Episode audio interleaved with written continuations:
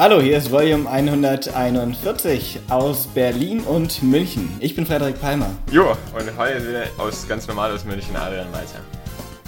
Genau, und in Berlin ist noch dabei der liebe Chefvolkswirt von Volume 141, Johannes Gorges. Herzlich willkommen. Hallo zusammen. Hallo Johannes. Ich bin mittlerweile Hallo Adrian. ich bin einfach zu oft in Berlin. Und deswegen ja auch, äh, ja, zweiter Träger der Medaille in Gold des Volume 141 Freundeskreises. Herzlich willkommen nochmal. Vielen Dank, vielen. Dank. Wir überlegen uns heute mit Sicherheit im Laufe des Podcasts wieder ein Gewinnspiel, wo wir auch die dritte Freundeskreis Volume 101, äh, 141 Medaille verleihen können. Weil Denn- die ist mittlerweile wirklich sehr cool geworden. Ja, und aller guten Dinge sind drei Genau. oder auch mehr danach vielleicht. Ja, absolut. Aber das, da kommen wir später nochmal drauf zurück. Da kommen wir später zu. Zuallererst wollen wir uns bedanken für diesen unglaublichen Zuspruch für unser Frühstücksfernsehen, ähm, wo, glaube ich, mittlerweile über 600 Leute den aufgerufen haben. Genau, ja. Ja, freut uns sehr. Dass so viele. Ja, da könntest die Öffentlich-Rechtlichen mal was von abschneiden. Genau. 600 Menschen unter 60, die Frühstücksfernsehen geguckt haben. Das ist, kennen ARD und ZDF nur Fantasiewelten. Ja, weil äh, alle Studis schlafen noch und so, wenn es so anfängt, ne? Genau, ja. Ich hatte jetzt eigentlich wieder irgendeinen Gag zum, zum Morgenmagazin erwartet. Ja, mach Irgend, mal. irgend so ein Seitenhieb von euch, ne, weil ich gucke das noch. Ach so. Ja. Ja. Also einen Zuschauer haben sie. unter 60. Und, und ja, auch unter 60, genau. Also früher, während der Schulzeit, habe ich auch geguckt morgens, während ich auf den Bus gewartet habe. Also bevor ich den Bus gegangen bin. Ist auch wirklich nicht schlecht. Welche Themen werden wir uns heute angucken? Wir werden uns zuerst mal den Zukunftsplan anschauen, den Martin Schulz ähm, in Berlin vorgestellt hat. War doch in Berlin, oder? Ja. Ja. Gestern im Willy Brandt-Haus. Ähm, und zweitens werden wir uns nach dem ähm, Besuch von Donald Trump in Paris bei Emmanuel Macron uns mal ein bisschen die Rolle auch von Angela Merkel in der Weltpolitik anschauen, weil wir jetzt so langsam die Tendenz feststellen, dass sich diese Rolle ein wenig wandelt. Dazu aber im zweiten Teil etwas mehr. Schauen wir aber zuerst mal auf das, was in der letzten Woche passiert ist. Ähm, Jens Spahn hat ähm, der SPD vorgeworfen, dass sie Extremismus verharmlosen würde und den Nährboden für Extremismus legt in dem Interview. Ähm, mal davon abgesehen, dass er sich mit dem Statement wirklich mal wieder selber unterboten hat, Extremismus verharmlosen und Nährboden legen oder wie man in der Union sagt, Wildbad Kreuz. ähm, Aber die sind doch nicht mehr Wildbad Kreuz. Achso, echt Da nicht? dürfen sie nicht mehr hin, Ach, weil äh, der Eigentümer gewechselt hat. Ach Mensch, so ein Pech. Ich fand den Gag trotzdem gut. Ich habe auch gelacht, als Ja, du gehört hast. Danke. Ja. Besser als so mancher Fußballgag. Ich hätte auch nochmal was So. zu Jens Spahn. Und zwar, dass, dass Jens Spahn gesagt hat, die, die autonome Szene mit derselben Energie zu verfolgen wie äh, die rechtsextreme Szene. Also gar nicht. Ja, Da hat die da Union also keine Anstrengung quasi. Da hat die autonome Szene jetzt so richtig Angst. oh mein Gott. Und einen habe ich noch. Ähm, in der letzten Woche ähm, hat ein ägyptisches Flugzeug einen Einsatz von zwei Bundeswehrjets ausgelöst, weil es den Funkkontakt zum Boden verloren hat. Was hat den Spahn damit zu tun? Da, diesmal hat die Entspannung nichts damit zu tun, aber trotzdem war es für alle Beteiligten überraschend. Zum einen für das Flugzeug, dass plötzlich zwei Jets da waren und zum anderen für die Bundeswehr, dass die Jets wirklich fliegen. ja, guck mal hier, äh, in, nee, wir sind nicht mehr in der Türkei, wo sind wir jetzt? In Jordanien, Jetzt sind wir ne? da. Jordanien. Wir mehr Also in ein, genau. ein oder zwei davon sind auch stets einsatzbereit. Jeden Tag ein anderer, aber äh, ja. Weit, äh, weitaus besser funktionierende Kampfjets hingegen hat die Regierung von Katar, wie ja äh, bekannt ist. Ja. Und da hat jetzt, und das ist erstaunlich, wir haben ja vor ein paar Folgen über Katar und äh, Saudi-Arabien, Vereinigte Emirate und so weiter äh, gesprochen, über die kritische Situation da im Moment. Ähm, da gab es ja dann angeblich Statements von Katar, die dann pro Iran war, was Saudi-Arabien und so weiter ganz blöd fand, nachzuhören, einer der letzten Folgen. Ja, und jetzt gibt es da einen Bericht der US-Geheimdienste, den auch äh, die US-Regierung vorgestellt hat, der nämlich besagt, hm, Katar hat eigentlich gar nichts gemacht, Katar hat überhaupt keine News verbreitet, Katar hat überhaupt nicht Iran unterstützt, das war eine Hacker-Kampagne von äh, saudi-arabischen äh, Hackern. Ach, guck mal. Ich dachte, es Ja. wäre wär wieder Russland gewesen. Nee. Ähm, also super Pulverfass irgendwie gerade. Wenn, und wenn jetzt auch noch die USA anfangen, wieder Außenpolitik zu machen, ich glaube nicht, dass das eine gute Idee ist, wenn ich ehrlich bin. Ich glaube, dass wir alle damit noch nicht umgehen können. Nee, ich glaube Donald Trump auch noch nicht. Vor allen Dingen eher nicht, nee. das stimmt. ja, ähm, das war's auch schon. Ja, ist noch was irgendwas passiert? ist. Ja. Nee, eigentlich. Doch, äh, äh, Bosbach hat ganz äh, äh, Ja. äh, ähm, mut, nein, nicht motiviert, äh, entzürnt, äh, wo war er nochmal? Ja, der war bei, bei, bei unserer lieben Freundin Sandy Maischberger. ja. Stimmt, die hat ja ganz äh, frustriert die Sendung verlassen und dann sollte ja äh, Jutta Ditfurt äh, auch die Sendung verlassen, um die Quote einzuhalten. Also was Ja. da die Maischberger geritten hat, weiß ich auch nicht so ganz. Äh, ich weiß auch nicht, was in Ditfurt geritten hat und ich weiß auch nicht, was in Bosbach geritten hat. Offensichtlich haben die alle Ey. dasselbe geritten und es war alles nicht Also ich habe die Sendung nicht geguckt, ich habe es nur auf Twitter die Kommentare verfolgt. Äh, die ganze Sendung war wohl mehr so ein Flop, äh, um es mal so auszudrücken. Ja, jeder Moderator und jede Moderatorin hat mal einen schlechten Tag, ne? Ja, aber das kommt in diesen Talkshows öfters vor, die schlechten Tage. Ja, wobei Sandra Deswegen gibt's Maischberger, ja muss schon fairerweise dazu sagen, dass Sandra Maischberger schon, schon zu den besseren der Talkshow-Moderatorinnen Ja, das gehört. stimmt. Ja. Von ihr können wir noch viel lernen. Das ist wahr. Ja. Vielleicht hat sie ja mal Lust, in einem aufstrebenden Podcast wie dem unsrigen mal Hallo zu. Oder Wolfgang Bosbach hat mal Lust, Nee. mit unserem Podcast zu kommen und nach zwei Sekunden wieder zu gehen. Bitte nicht. Aber das wäre. Der Ja. hat demnächst Zeit, der hört ja auf im Bundestag. Ja. Auf der anderen Seite, auf der anderen Seite habe ich mir rum. bei der Geschichte auch gedacht, wenn Jutta Dittfurt der Grund ist, dass Wolfgang Bosbach Talkshows verlässt, dann bitte ich darum, sie zu jeder Talkshow einzuladen, wo, wo Wolfgang Das könnten relativ viele sein, weil Wolfgang Bosbauer in sehr vielen Talkshows ja, gesessen ja, hat. ja, ja. Aber also ich meine, wenn man ihn damit da, aus den ja. Talkshows rauskriegt, why not? Die Frage ist, ob er jetzt immer noch eingeladen wird, wenn er nicht mehr im Bundestag sitzt.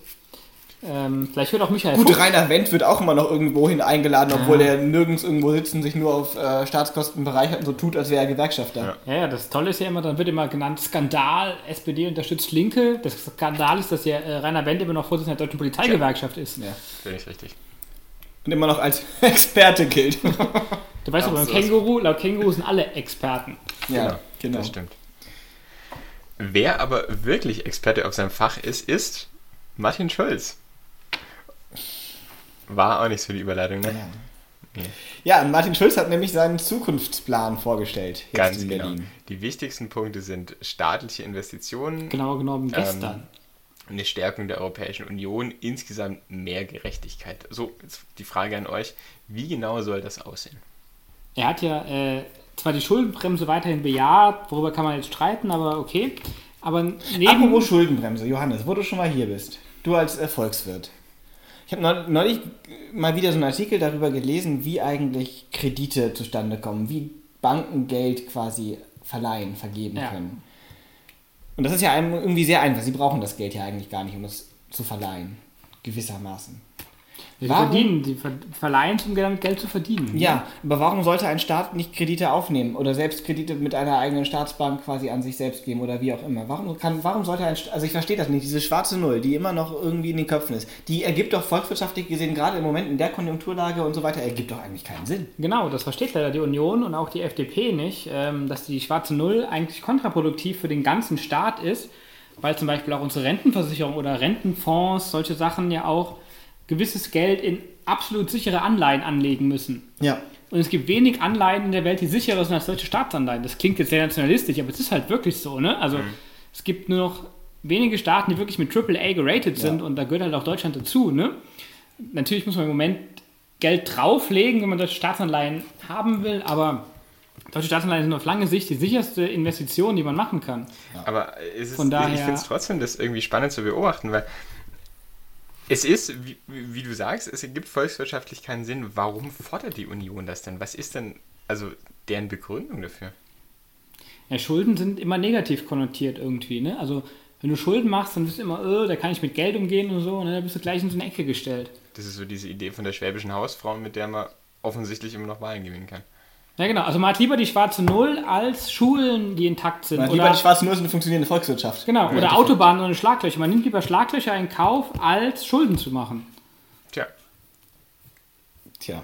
Und dann beschweren sich alle, dass äh, äh, überall Stau ist oder äh, die Schulen im schlechten Zustand sind, wir zu wenig Lehrer haben, zu viel Unterrichtsausfall. Das ist immer das Thema der Union in Ländern, in denen äh, Rot-Grün regiert. Äh, Unterrichtsausfall, ne?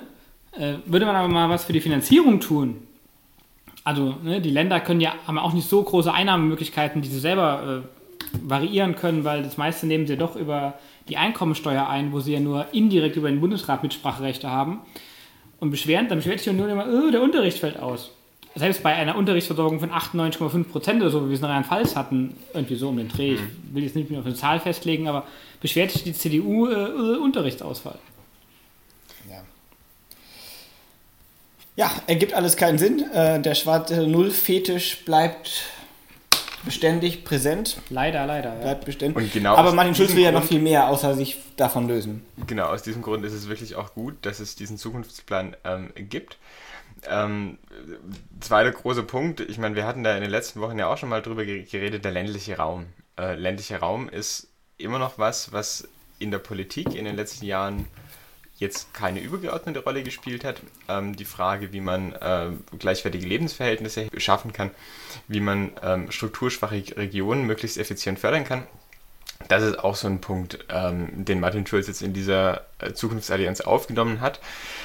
Und zwar mit dem, wie ich finde, intuitivsten ähm, Modell, das man in, in der Richtung sich andenken kann, und zwar mit Industrie und Handwerk. Und zwar darüber, dass ähm, Martin Schulz mit Industrie und Handwerk eine Investitionsallianz schmieden möchte, auch im Hinblick auf die Herausforderungen der Digitalisierung, was, finde ich, auf sehr vielen Ebenen Sinn ergibt. Zum einen, weil es einfach Sinn macht, mit Industrie und Handwerk über Digitalisierung, die Haus Herausforderungen auch ähm, in Bezug auf Arbeitskräfte zu sprechen.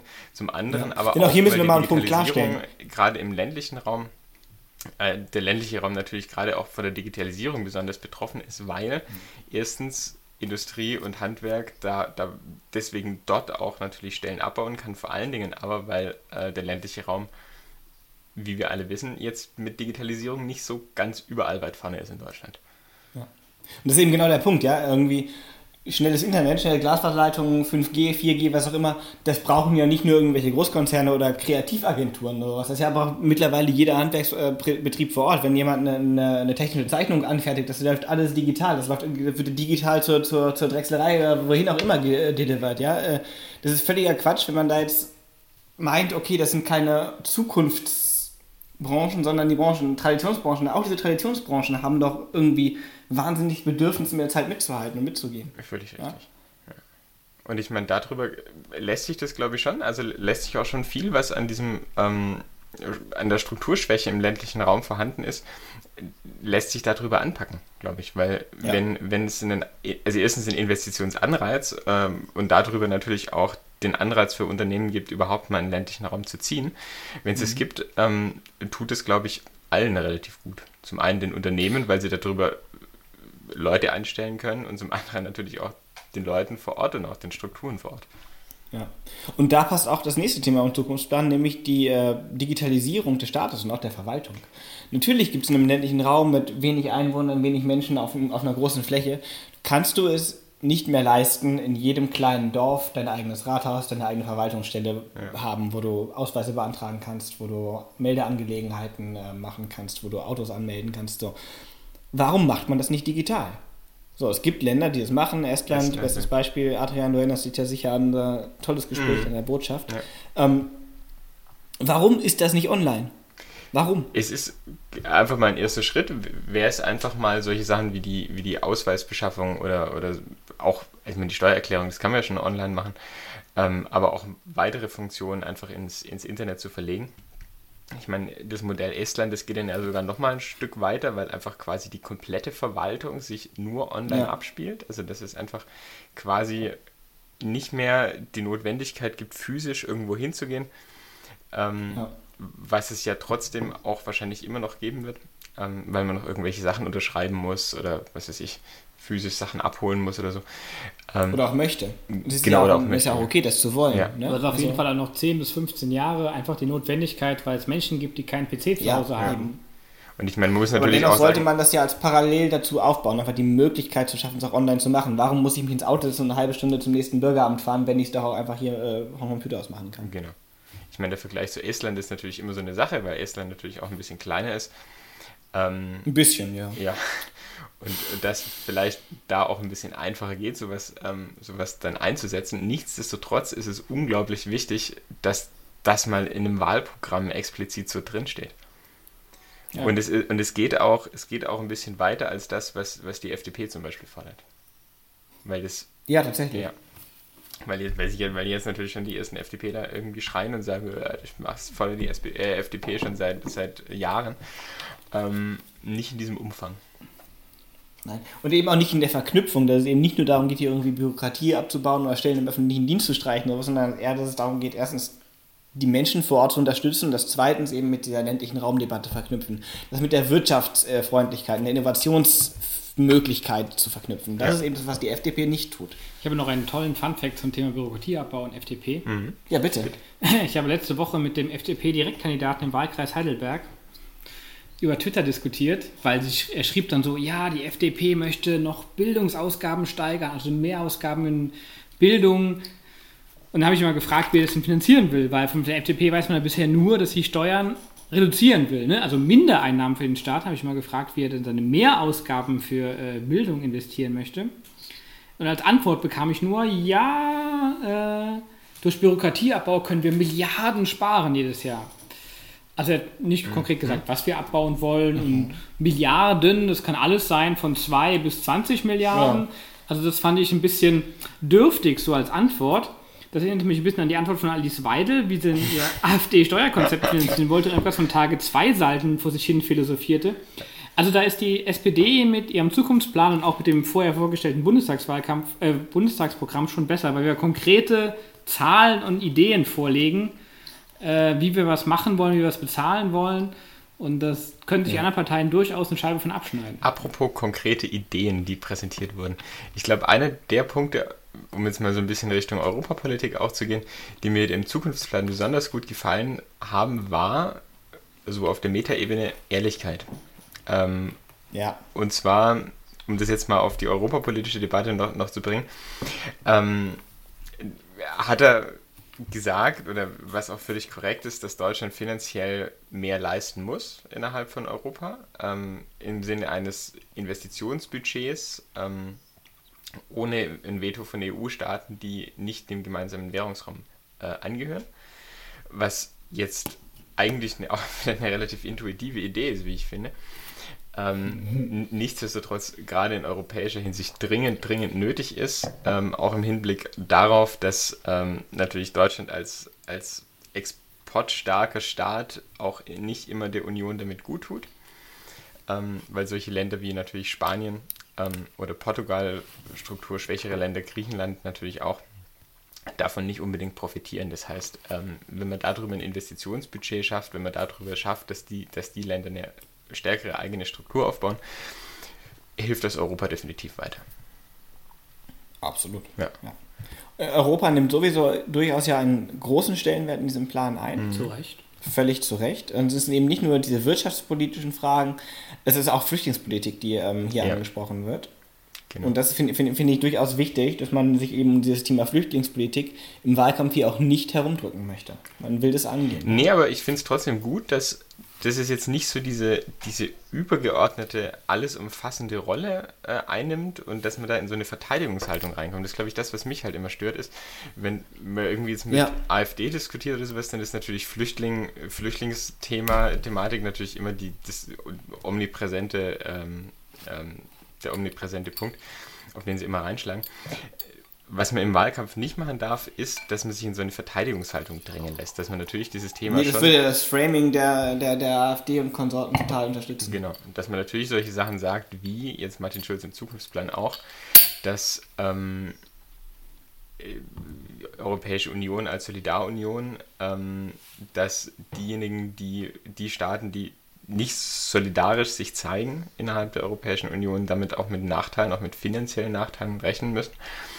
ähm, dass es, also dass man konstruktiv einfach Lösungsansätze anbietet. Ja, ja. genau. Und nicht nur irgendwie immer von so einem Quatsch wie Grenzschließungen oder Obergrenzen oder eine ähnliche, Entschuldigung, Bullshit. Ja, ich will es auch ähm, nicht mehr hören. Ne? Jetzt, wo es wieder um Bayernplan der CSU geht und schwupps fangen die wieder mit den Obergrenzen an. Das ist schon wieder so ein Fetisch, ne? so genau wie diese schwarze Null. So keiner weiß so richtig äh. warum, keiner weiß, was jetzt diese Obergrenze sein soll. Es werden ja auch nie konkrete Zahlen genannt oder nichts. Doch, also das haben sie konkrete Zahlen. haben sie sogar viel. 200.000 Flüchtlinge pro, kein, oder generell, pro Jahr darf Deutschland okay. aufnehmen, keinen mehr, also 201.000, äh 200.001, so das ist schon äh, Ja, nicht aber- machbar. Die, die Kanzlerin hat dann gesagt, nee, mit mir nicht. Ja, Gut, genau. ich hätte auch gesagt, mit ihr gibt es keine Maut, aber Ja. mein Gott. Man darf sie halt nicht an ihren Fehlern in der Vergangenheit messen, sondern an dem, was sie noch vorhat. Also nichts, aber egal. Ja, was schert mich mein Gerede von letzter, letzter Woche, ne? ja, so ungefähr.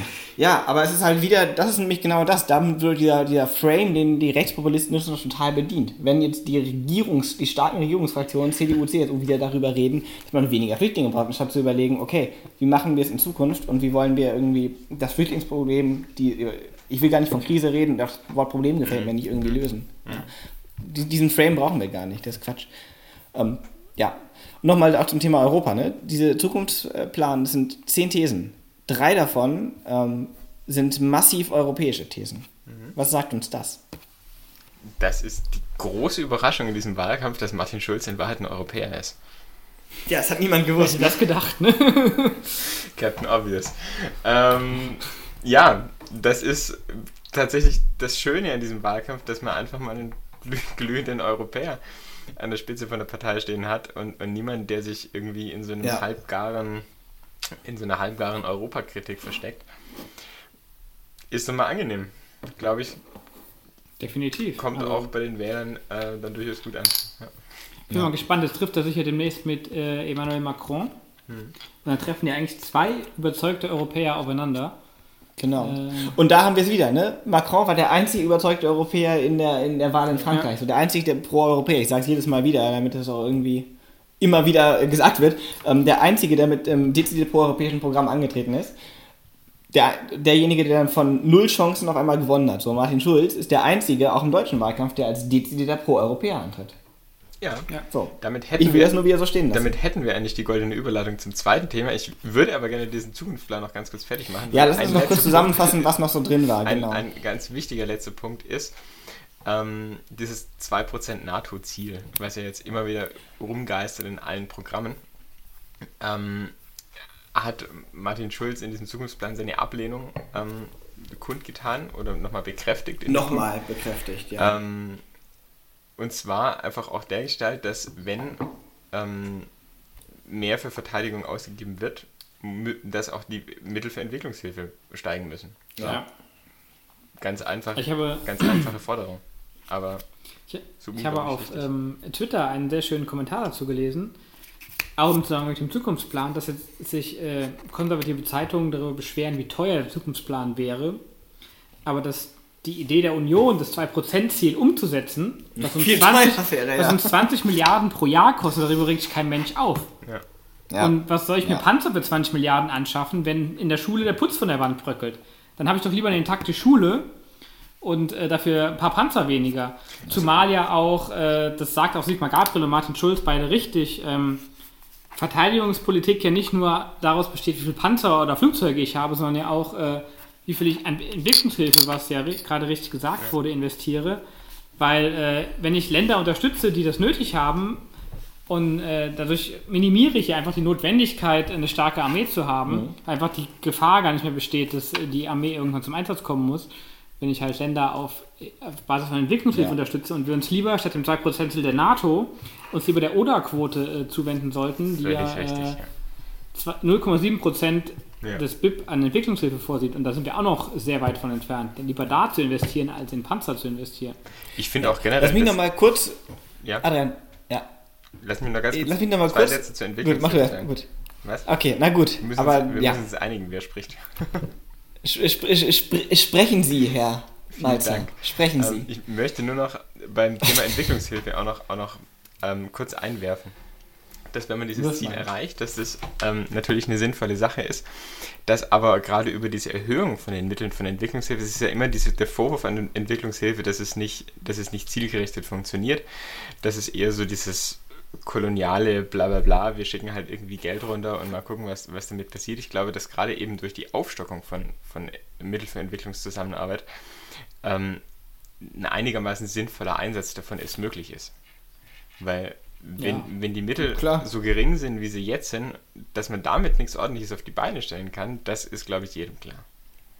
Man muss sich hier nur mal angucken, die Unterstützung für Flüchtlingslager im äh, Nahen Osten. Ja. Ja. Also die wurde ja vor ein, zwei Jahren radikal reduziert, der Tagessatz. Und daraufhin fingen ja erst die großen Flüchtlingsbewegungen Richtung Europa an. Ja. Also als man halt festgestellt hat, dass man mit dem Geld, das zur Verfügung gestellt wird, pro Tag in einem Lager nicht mehr auskommen kann, kamen ja erst die großen Flüchtlingswellen. So, aber bevor wir uns jetzt hier in einer Diskussion über Entwicklungshilfe und äh, Flüchtlinge äh, irgendwo verlieren, möchte ich einfach nochmal kurz zusammenfassen, so diesen, diesen Plan. So, ja, es, er ist unter dem Titel Zehn Ziele für das moderne Deutschland. Ich finde, das trifft es irgendwie ganz gut, weil er schafft es hier, Dinge miteinander zu verbinden, die nicht immer miteinander verbunden werden. Das sind zum einen Digitalisierung, das ist Arbeitswelt, das ist ein modernes Europa, aber das ist eben auch, und das finde ich, find ich sehr wichtig und sehr schön, dass es hier nochmal drin ist, ein modernes Gesellschaftsbild, ein, ein, ein, ein Bild von einer Gesellschaft, in der Mann und Frau wahnsinnig gleichberechtigt sind. Ähm, er spricht es an, zum Beispiel Teilzeitfalle und so weiter und so fort. Ähm, indem es einfach diese eine etwas egalitärere, eine etwas gleichere und dadurch irgendwo bessere Gesellschaft werden soll, die modern und optimistisch in die Zukunft schaut. Das finde ich sehr schön. Und ich möchte jetzt trotzdem nochmal euch beiden auch noch äh, eine Frage oder vielleicht zwei Fragen dazu stellen. Und zwar, irgendwo sind die Thesen ja jetzt nicht neu. Also wenn man das Wahlprogramm von, von der SPD gelesen hat, sondern steht jetzt in diesem Zukunftsplan nur wenig Überraschendes drin, um es mhm. so auszudrücken. Warum dieser Zukunftsplan was bringt der inhaltlich und was bringt er jetzt für die nächsten Monate im Wahlkampf? Ich würde sagen, er ist auf jeden Fall eine Konkretisierung schon bestehender Punkte, ähm, vielleicht manche Fragen damit beantwortet. Und er soll, glaube ich, auch ein Denkanstoß sein, also ein Diskussionsanstoß. Das Problem ist ja, dass wir mit ganz vielen Ideen um die Ecke kommen, oder die SPD mit ganz vielen Ideen um die Ecke kommt, wenn von der Union halt nichts kommt oder die Antwort, ja, das klären wir nach der Wahl. Also nach dem Motto, wir gucken mal, wie viel Prozent wir bekommen und dann schauen wir, was wir wollen oder was unser Koalitionspartner will oder unser potenzieller Koalitionspartner. Aber das kann es ja nicht sein. Du kannst nicht in eine Wahl gehen mit der Aussage, wir schauen mal nach der Wahl, was wir machen. Also die Leute sollen ja eine Wahl haben ja. und du musst ihnen ja schon verschiedene Programme zur Auswahl stellen. Und das glaube ich, der Zukunftsplan in Verbindung mit dem Wahlprogramm der SPD ein guter Diskussionsanstoß. Hoffentlich wird er auch mal aufgegriffen von anderen Parteien. Ich, ich würde daran vielleicht noch anschließen und, und sagen, das Problem bei Wahlprogrammen, jetzt mal auf politik-kommunikatorischer Ebene, das Problem bei Wahlprogrammen ist, dass das einfach immer ein dickes Buch ist, wo wahnsinnig viele Sachen drinstehen, dass sich im Endeffekt kein Mensch ehrlich von vorne bis hinten durchliest. Das machen die wenigsten Parteimitglieder und das machen die allerwenigsten Wählerinnen und Wähler. So, und ich glaube, dass so ein Zehn-Punkte-Plan, der einfach plakativ ähm, die Punkte hervorhebt, um die es geht in diesem Wahlprogramm, in diesem Wahlkampf, ähm, was die Ziele sein sollen, dass das auch einfach besser zu kommunizieren ist und einfach den, den Wählerinnen und Wählern klarer macht, ähm, wohin die Reise geht. Und ich glaube, dass so ein, Zehn-Punkte-Plan auch so ein guter Rahmen ist, um sowas darzustellen. Ja. Dann lass mich noch abschließend eins sagen. Ähm, Klar, man kann einem 10-Punkte-Plan natürlich wieder unterstellen, dass er irgendwie, wie gesagt, erstmal nur zusammen irgendwie Wahlprogramm ist und dann, dass er auch in vielen Dingen ja nicht wirklich konkret wird. Aber, und das ist der Punkt, er wird eigentlich doch konkret genug, um eine Wahlentscheidung herbeizuführen. Er drückt sich um wichtige Zukunftsfragen, deswegen Zukunftsplan, einfach nicht mehr herum. Und das ist das, was nämlich viele andere Parteien, insbesondere eine konservative Partei mit dem Namen CDU, gerade tut. Ja, was ähm, die, die CDU macht, die setzt sich jetzt hin und sagt, ja, Inhalte immer noch egal. Die SPD haut hier ein Programm nach dem nächsten raus. Wahlprogramm, Steuerprogramm, Bildungsprogramm, was auch immer. Da kommt und kommt und kommt. Und die setzen sich hin, so, machen nichts. Und irgendwann, das wird ihnen auf die Füße fallen.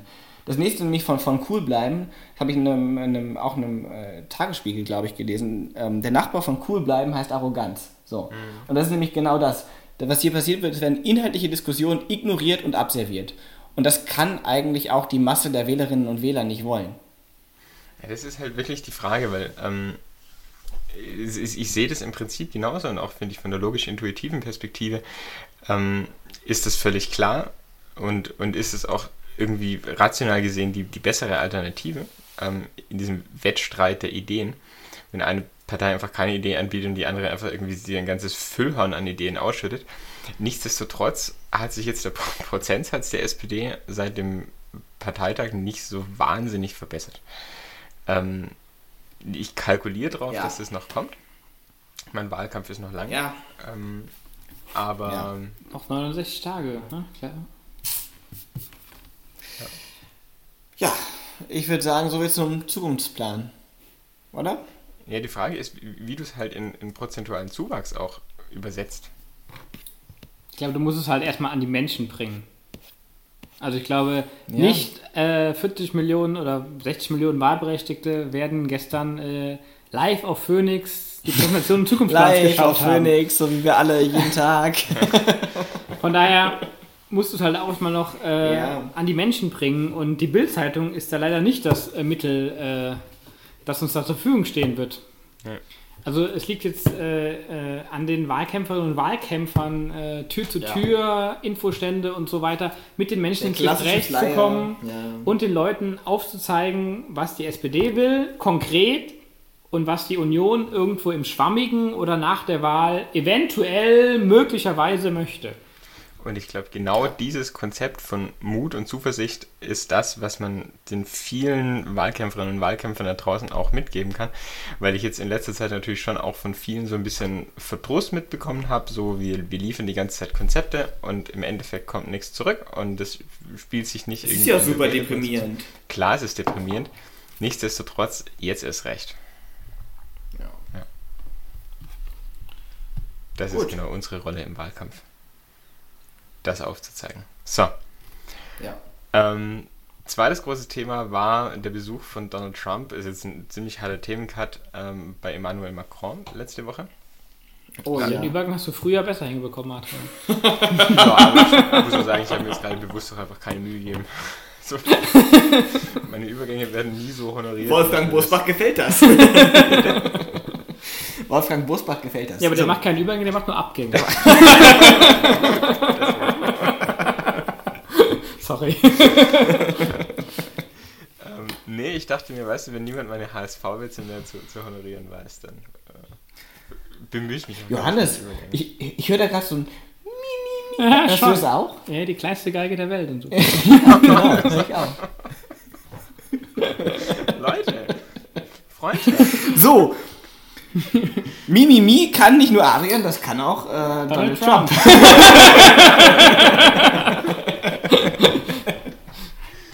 Doch noch irgendwie ja, ähm, Und der war gerade, wie gesagt, bei äh, Macron und hat neben wahnsinnig sexistischen sogenannten Komplimenten gegenüber Brigitte Macron und auch sonst keine wahnsinnig gute Figur abgeliefert, um das so auszudrücken. Er hat sich ein äh, äh, Handshake-Duell mit Emmanuel Macron wieder auf dem Champs-Élysées geliefert, wer länger äh, die Hand des anderen hat drücken den- kann. Ja, achso, ja. Und Mal wieder, ja, ich lasse dich nicht los, ne? so nach dem Motto, ich bin der Stärkere. Egal. Äh, kommen wir zum Inhaltlichen und wollte nicht zu sagen, der seinen äh, Symbolpolitik Macho-Auftritten. abgesehen, auf der Inhaltsebene ähm, ist ein bisschen was passiert, aber nicht so wahnsinnig viel.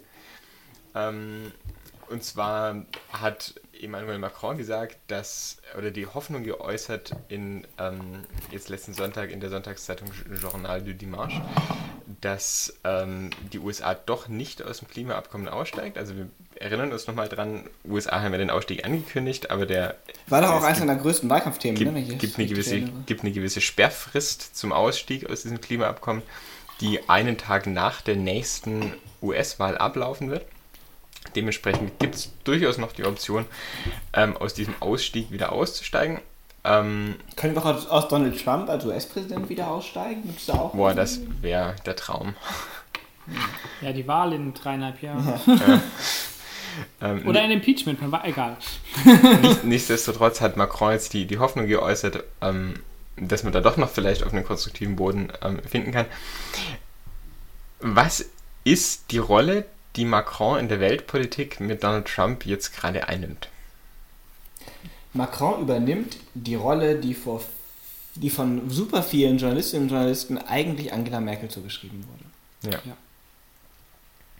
Macron übernimmt hier ganz klar die Führungsrolle der freien westlichen Welt. Und das ist Das hast du auch an der Bildsprache gesehen. Das hast du gesehen, wenn die beiden nebeneinander sprachen. Da hast du einen extrem defensiven, verkniffenen, bremsenden Donald Trump, ja. Und auf der anderen Seite hast du da einen, einen wahnsinnig offenen, in die Zukunft schauenden Macron. Ja. Und, und gerade dieses Miteinander im Gespräch bleiben und ähm, auf den anderen zugehen und darüber vielleicht auch eine Position zu verändern, wie du sagst, diese Führungsrolle, wenn man so will, in, in, der, in der freien Welt, ähm, das war ja eigentlich was, was ich Merkel durch diese durchaus kritische ähm, und für sie ungewöhnlich angreifende Stimmung ähm, Trump gegenüber erhofft hat. Hat aber scheinbar so nicht funktioniert. Ja, ähm, also zunächst hatte es ja funktioniert, ne? Zunächst hat es funktioniert, ja. Und dann kam halt Macron. Genau. Ich Ich, glaube, der hätte das auch so. Also, das hätte ich, glaube ich, auch so ein bisschen äh, vom G20-Gipfel erhofft. Äh, Wenn man die Berichterstattung im Vorfeld des G20-Gipfels verfolgt hat, war ja ihr Versuch wohl, äh, ein Abschlusspapier quasi G19 gegen Trump zusammenzubekommen unter ihrer Federführung, um dann quasi ihre Führungsrolle äh, festzuschreiben. Das ist ja eher äh, gescheitert. Hm. Von daher äh, glaube ich auch, dass die Zukunft da eher bei Emmanuel Macron liegt und nicht bei Angela Merkel. auf, auf was wir, glaube ich, in dem Punkt so ein bisschen raus wollen, ist, dass diese Rolle, die sie sich auch selber gibt, in der europäischen und auch in der Weltpolitik, ähm, neben dieser innenpolitischen Rolle so ein bisschen das Bröckeln anfängt. Und ähm, dass ich das eigentlich eine der spannendsten Sachen, ähm, als eine der spannendsten Sachen sehe, die, die in der letzten Woche so passiert ähm, sind. Zum einen, weil sich darüber natürlich auch das Selbstverständnis von Europa nochmal ganz anders definiert. Also, dass es nicht Ja. aus einem starken Deutschland raus definiert wird, sondern dass es aus einem starken Gemeinschaftsgefühl raus definiert wird, was ja doch so ein bisschen so ein Paradigmenwechsel ist. Ähm, und zum anderen ähm, fand ich einfach super spannend, dass in dieser relativ kurzen Zeit sich jemand wie Emmanuel Macron durch ein paar sehr wenige, sehr, sehr geschickte Züge ähm, an die Spitze davon stellt. Ja, kommunikativ extrem gelungen. Und, und zwar alles, was gerade irgendwie politisch aus Frankreich kommt, ist gefühlt kommunikativ wahnsinnig gelungen. Das haben jetzt ja viele gesehen zum äh, Nationalfeiertag. Ähm, die, äh, Daft, das Daft Punk äh, Medley hier von, von der, von der, von der Blaskapelle, ja. Also, das war ja ein, ein, ein Wahnsinn. Das war. Da, da hat es irgendwie die, die, die Regie quasi geschafft, irgendwie dieses Frankreich-Bild in einer Art und Weise traditionell und modern gleichzeitig darzustellen, in musikalisch hervorragender Art und Weise, mit Spaß, mit Elan, ja, mit, mit Grandesse. Es war, es war wunderschön. Da hat man auch die Blicke gesehen. So ein, ein, ein Macron, der dann da saß und sich äh, Daft Punk von der Blaskapelle hat äh, vorspielen lassen, dabei Spaß hatte, irgendwie mitgemacht hat. Äh, Daft Punk, äh, viele wissen es ja nicht, ist ja tatsächlich eine französische ähm, Gruppierung, darf man ja nicht vergessen. Und dementsprechend durchaus Teil der Nationalkultur. Ähm, was eben, was eben Macron gezeigt hat, dass Nationalkultur eben nicht ist, wenn irgendwie alte Menschen mit Trompete noch ältere Musik spielen, sondern dass sie eben auch mal was Modernes machen, sich auch selbst nicht zu ernst nehmen. Wir haben das doch gesehen, wie sie da rumgetänzelt sind. Das war ja, war ja herrlich, das war ja Selbstironie pur. Und damit kann natürlich sein Staatsgast, der Donald Trump, überhaupt nichts anfangen, was die ganzen Bilder auch gezeigt haben. Der saß daneben und dachte sich nur so, hä, was passiert hier? Ich dachte, ich, ich höre hier jetzt einen Marsch. Ich dachte, ich sehe hier irgendwie Panzer auffahren und Soldaten marschieren. Und dann kommen die Soldaten da rein und, und tanzen zu Disco-Musik, die sie selbst spielen. Ja? Äh, Was, was sagt uns das denn? Ist das nicht großartig? Und das war tatsächlich einer der wenigen Fälle, wo ich so Blaskapellenmusik wirklich mal cool fand. Ja, das war einfach richtig cool, genau. Ich bin eigentlich nicht so, ja, weiß nicht, ich bin da wahrscheinlich so ein bisschen, wenn man so vom Land kommt, ist man da so ein bisschen- Blaskapellen geschädigt, weil es da Ja. ja wirklich schon mal so ein Wunder ist, wenn die überhaupt mal einen Ton treffen, geschweige denn Ja. einen Takt. Ähm, und Ja, das es- war, es war aber, fantastisch. das war wirklich cool. Und wenn das jetzt quasi das Motiv ist des neuen Leaders hier auf The Free World, ja, dann äh, kann man doch eigentlich ziemlich positiv auf die Zukunft blicken, oder? Wenn es vor allen Dingen, wie gesagt, von einem europäischen Selbstverständnis ausgeht. Ja. Ja. Aber das macht mich gerade voll optimistisch, Adrian. Ich finde das gerade voll schön. Ich bin mal gespannt, jetzt trifft ja demnächst auch Martin Schulz auf äh, Macron.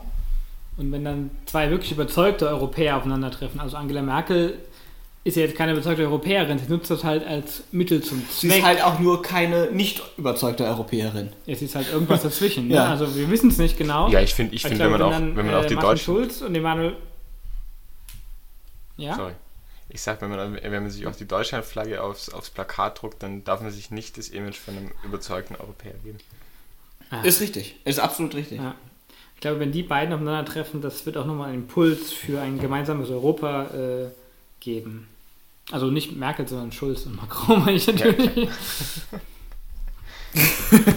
Nur um irgendwelche Missverständnissen vorzubeugen, wollte ich es doch mal erwähnt haben.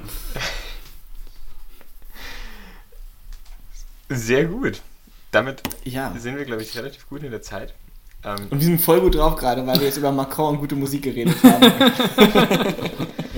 Das Einzige, was wir noch nicht haben, ist uns überlegt, ähm, wie wir eine weitere Freundeskreis Volume 141 Medaille an den Mann oder an die Frau bringen. Ich möchte nochmal sagen, unser Fax-Gewinnspiel hat niemand gewonnen. Also es war zu schwer, Stimmt. glaube ich. Das war deutlich zu schwer. Wir können das aber vielleicht nochmal auf, aufleben lassen. Äh, Johannes, das war die. Äh, ja, aber nein, wir, den Fax ist out. Wir, machen, wir müssen was anderes machen, Adrian. Das, das, Okay, das, das können wir nicht machen. Cool.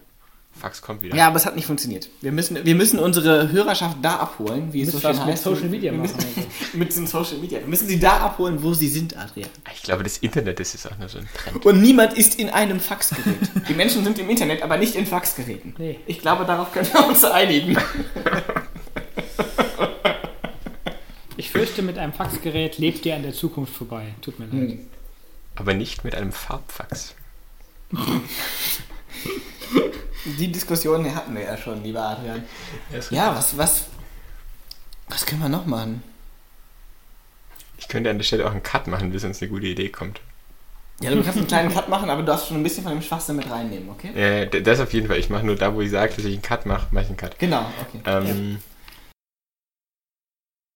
Gut, wir haben uns äh, beraten, was unser Gewinnspiel angeht. Und da äh, während unseres Frühstücksfernsehens darauf Bezug genommen wurde, dass eigentlich viel zu wenig Fußball, viel zu wenig HSV-Witze von Adrian kamen. Ja. Nicht nur von Adrian, auch von mir. Ich hätte ja auch welche machen können. Aber nein, das ist Adrians Bericht bei uns hier im Podcast. Haben wir uns dazu entschieden, dass wir von unseren Zuhörern einen richtig guten HSV-Witz haben wollen. Dazu vielleicht noch ein kleines Thema. Und wer uns das postet auf Twitter oder Facebook mit dem Hashtag Woll141, der bekommt die dritte Medaille des Freundeskreises Woll141. Ich muss sagen, es lohnt sich. Das ist ein sehr schönes Stück. glaubt mir, ihr wollt, Also, ihr mitmachen. wollt zu diesem Club gehören. Ihr Ja. wollt diese Medaille. Und ja. Ja. wir schicken sie per Post und nicht per Fax. Ihr wisst es noch nicht, aber ihr wollt dazugehören. Genau. Ja, dann ähm, macht mit bei unserem Gewinnspiel. Äh, vielen Dank fürs Zuhören. Wir hatten Spaß. Ich Auf hoffe, ihr Fall. auch. Ja. Johannes, es war wie, wie immer schön, dass du dabei warst. Es war uns wie immer eine große Freude. Danke, dass ich dabei sein darf. Wir nehmen dich jetzt einfach im ständigen Ensemble auf. Wir freuen uns auf nächste Folge. Es wird äh, spannend. Und ja, wir wünschen euch jetzt noch irgendwie einen schönen Abend, einen schönen Morgen, einen schönen Tag. Schöne Woche. Kommt gut durch die Woche. Genau. Bis zum nächsten Mal. Das war Volume 141. Und ciao. Ciao.